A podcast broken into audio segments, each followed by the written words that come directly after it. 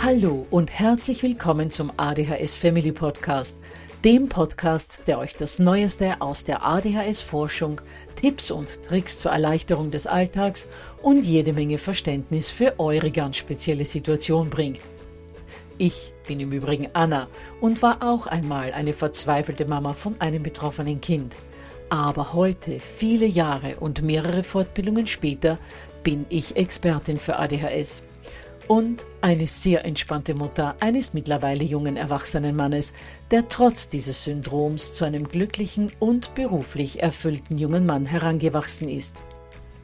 Ich möchte euch mit diesem Podcast genau dort zur Seite stehen, wo auch ich vor vielen Jahren Hilfe gebraucht hätte. Denn ich wünsche mir nichts mehr, als dass es euch auch gelingt, euer Kind in ein glückliches und erfolgreiches Erwachsenenleben zu begleiten. Bevor es aber mit der Episode losgeht, lasst mich noch auf zwei Dinge hinweisen. Punkt 1. Ich spreche in meinem Podcast immer nur von ADHS, weil das in der Fachwelt so üblich ist. Gemeint ist damit aber auch immer die verträumte Variante der ADS. Und Punkt 2. Die Werbungen, die im ADHS Family Podcast geschaltet werden, dienen der Finanzierung von Projekten, die der gesamten ADHS Community zugutekommen – denn sie werden für die Produktion von Erklärvideos für Kinder oder für das familiäre Umfeld, für die Informationsweitergabe an Pädagogen, Diagnostiker und Ärzte sowie für spezielle ADHS-Projekte herangezogen. Mehr Informationen dazu findet ihr am Beginn von Podcast 128 bzw. in dem YouTube-Video, zu dem ich in den Shownotes verlinke.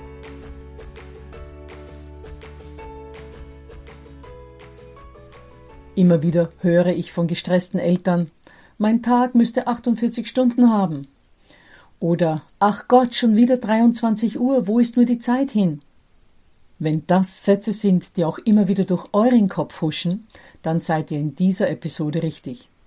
Denn wir kommen heute zum dritten Teil der Serie Wie sorge ich für mehr Ausgeglichenheit, Zeit und Kraft, damit ich mit meinem Kind entspannter umgehen kann. Und in diesem dritten Teil möchte ich euch ein paar Wege aufzeigen, mit denen ihr durch bessere Planung und mehr Effizienz Stress aus eurem Alltag rausnehmen könnt und auch Zeit sparen könnt. Ja, ihr Lieben, in den letzten beiden Episoden haben wir uns ja angesehen, wie ihr erstens zu mehr innerer Ruhe und Ausgeglichenheit kommen könnt. Das war Podcast 21. Und zweitens, wo ihr euch Hilfe und Unterstützung holen könnt, um zu mehr Durchatmen zu kommen. Das war das Thema vom Podcast 22.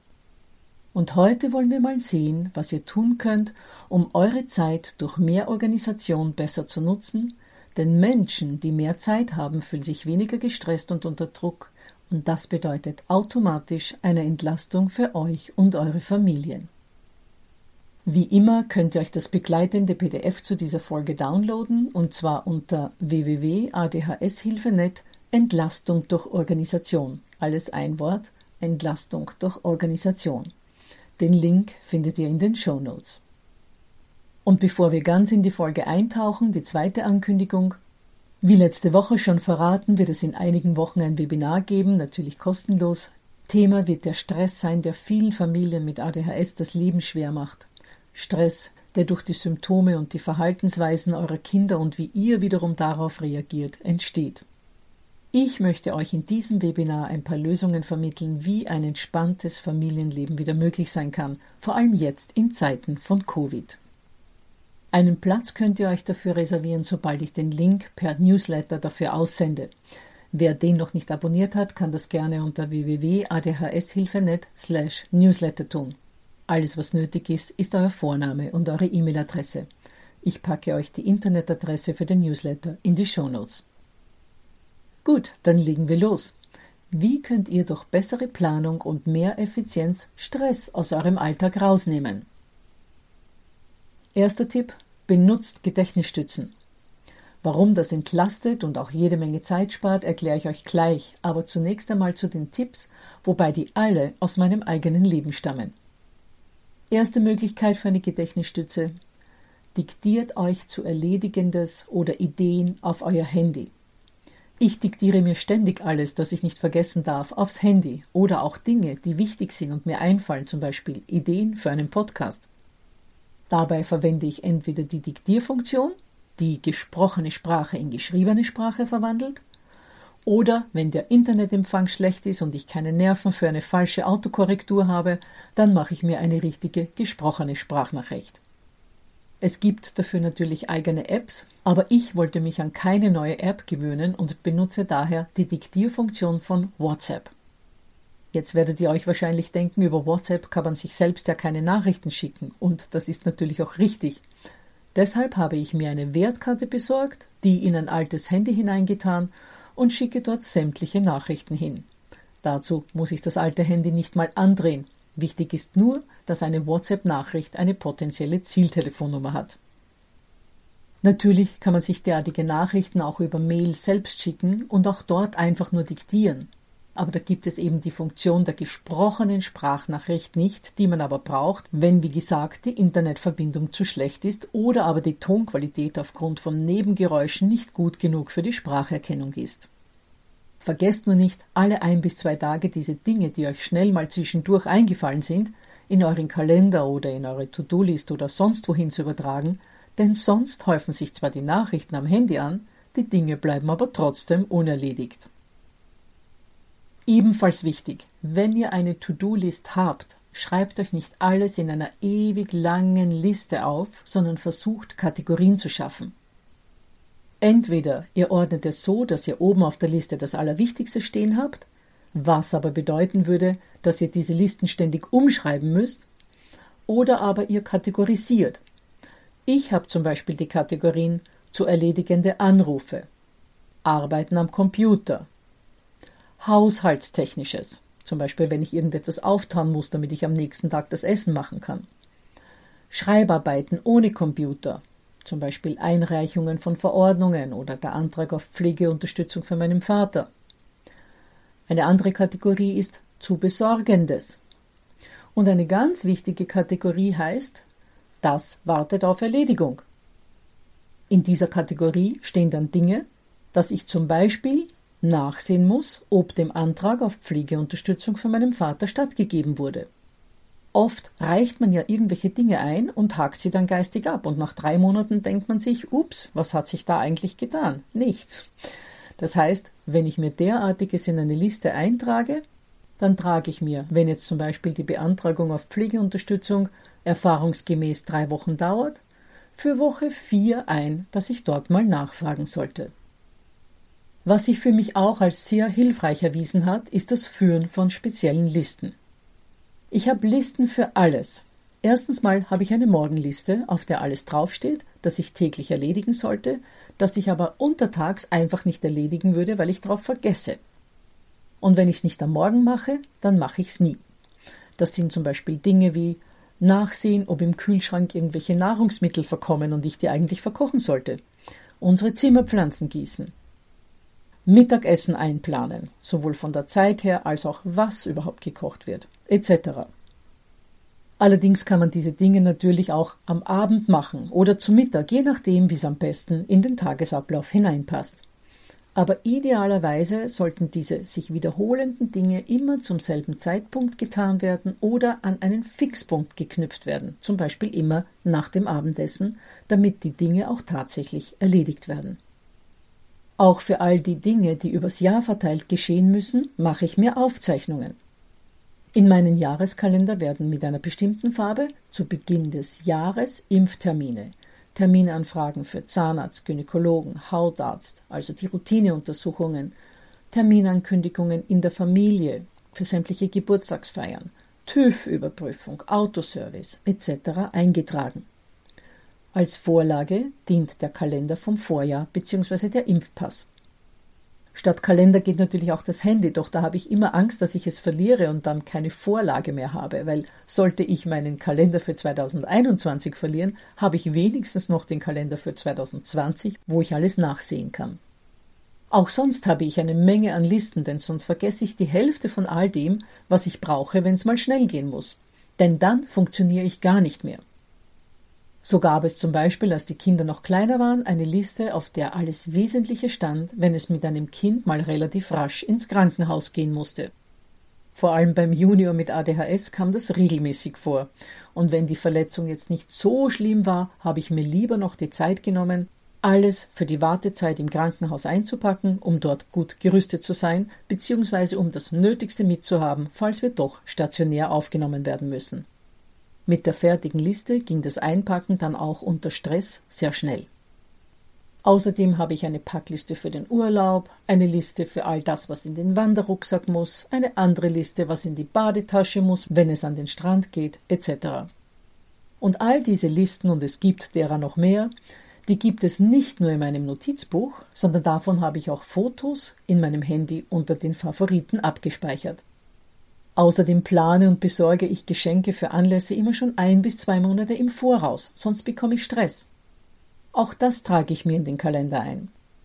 Das heißt, ich habe im Kalender nicht nur den Geburtstag meines Mannes stehen, sondern ich schreibe mir auch auf, dass ich schon sechs Wochen vorher überlegen sollte, was ich ihm eigentlich als Geburtstagsgeschenk geben möchte. Wie man große Events im Detail planen kann, könnt ihr euch in Folge 14 anhören.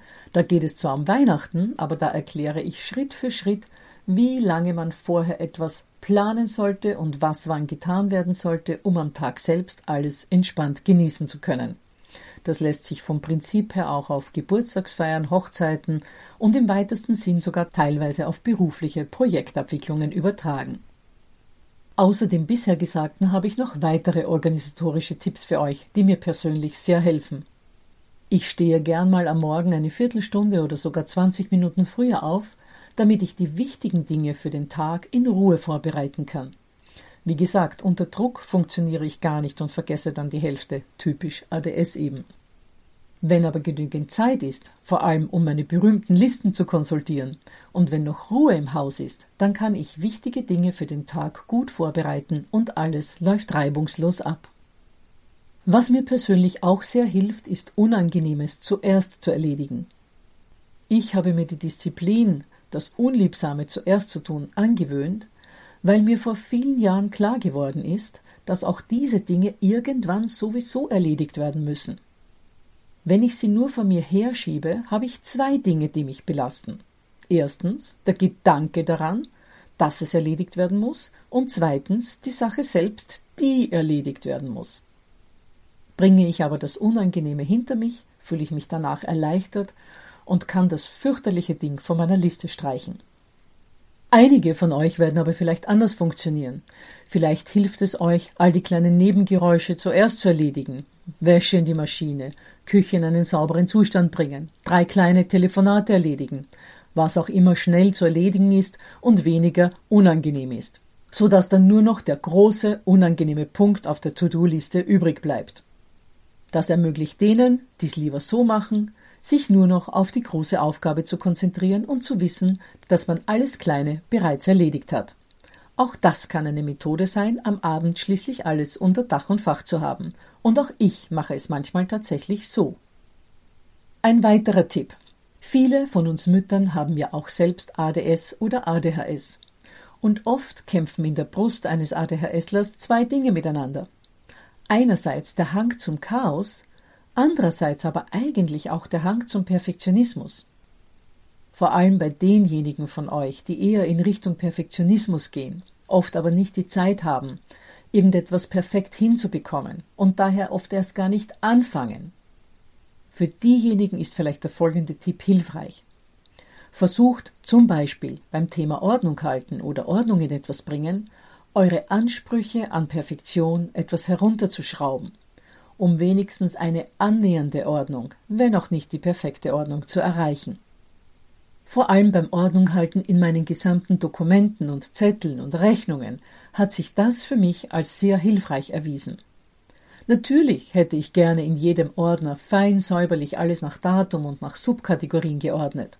Aber zum einen schaffe ich das zeitmäßig gar nicht, und zum anderen ist eine derartig genaue Ordnung oft eine Zeitverschwendung weil man viele der aufgehobenen Dokumente gar nicht braucht und die wunderbare Ordnung irgendwann im Altpapier landet.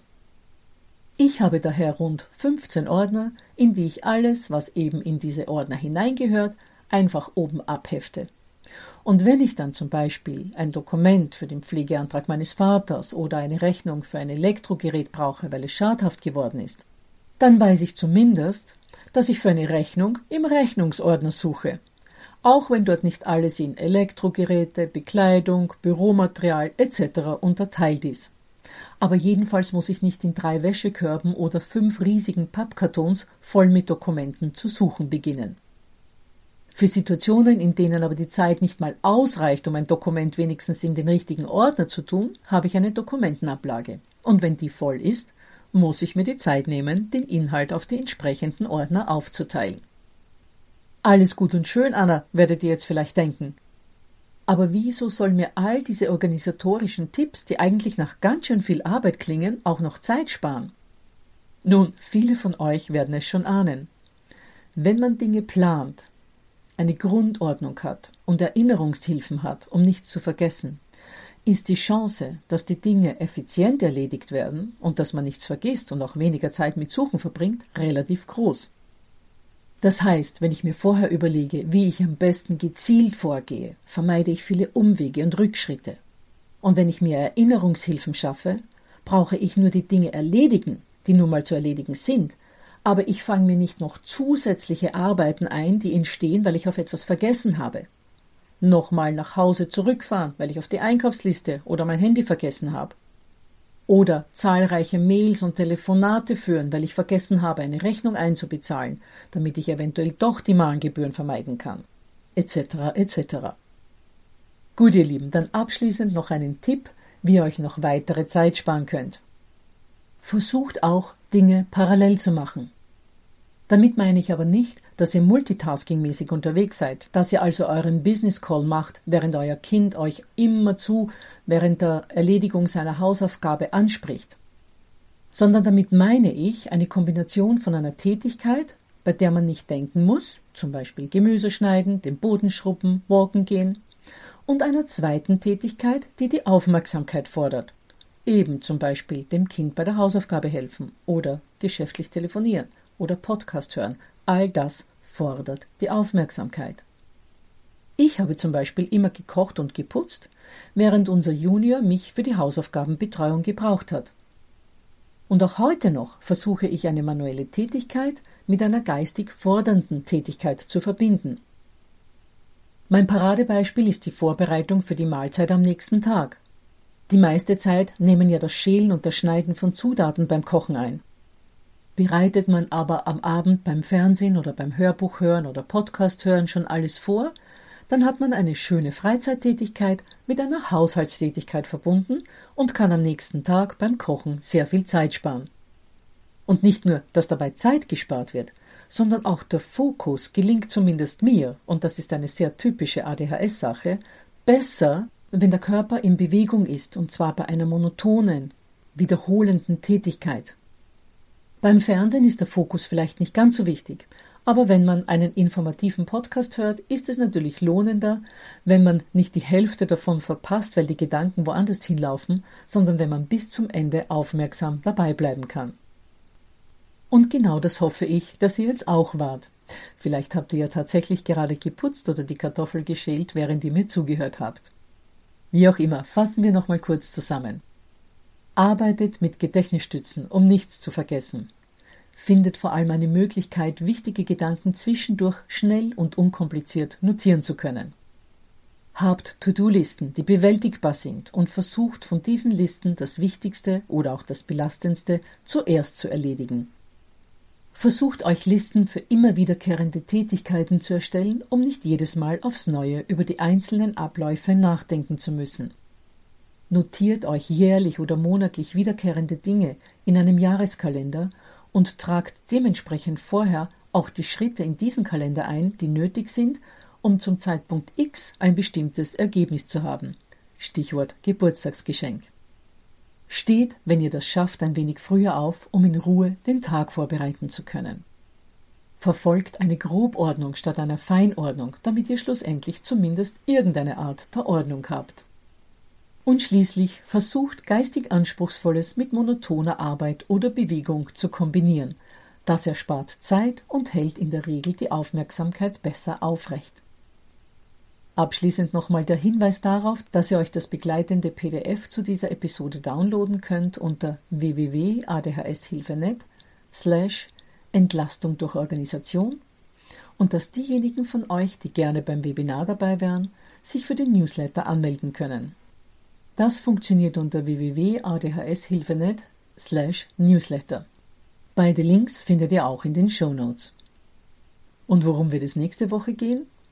Nun, da sehen wir uns dann an, warum unsere Kinder in Haushaltstätigkeiten, Gartenarbeiten und handwerkliche Tätigkeiten mit einbezogen werden sollten. Und nein, nicht nur, weil ihr euch dann noch mehr Zeit spart. Da gibt es noch ganz andere und vor allem wichtigere Gründe dafür. Ihr seid neugierig geworden? Dann seid nächste Woche wieder gern dabei. Bis dann.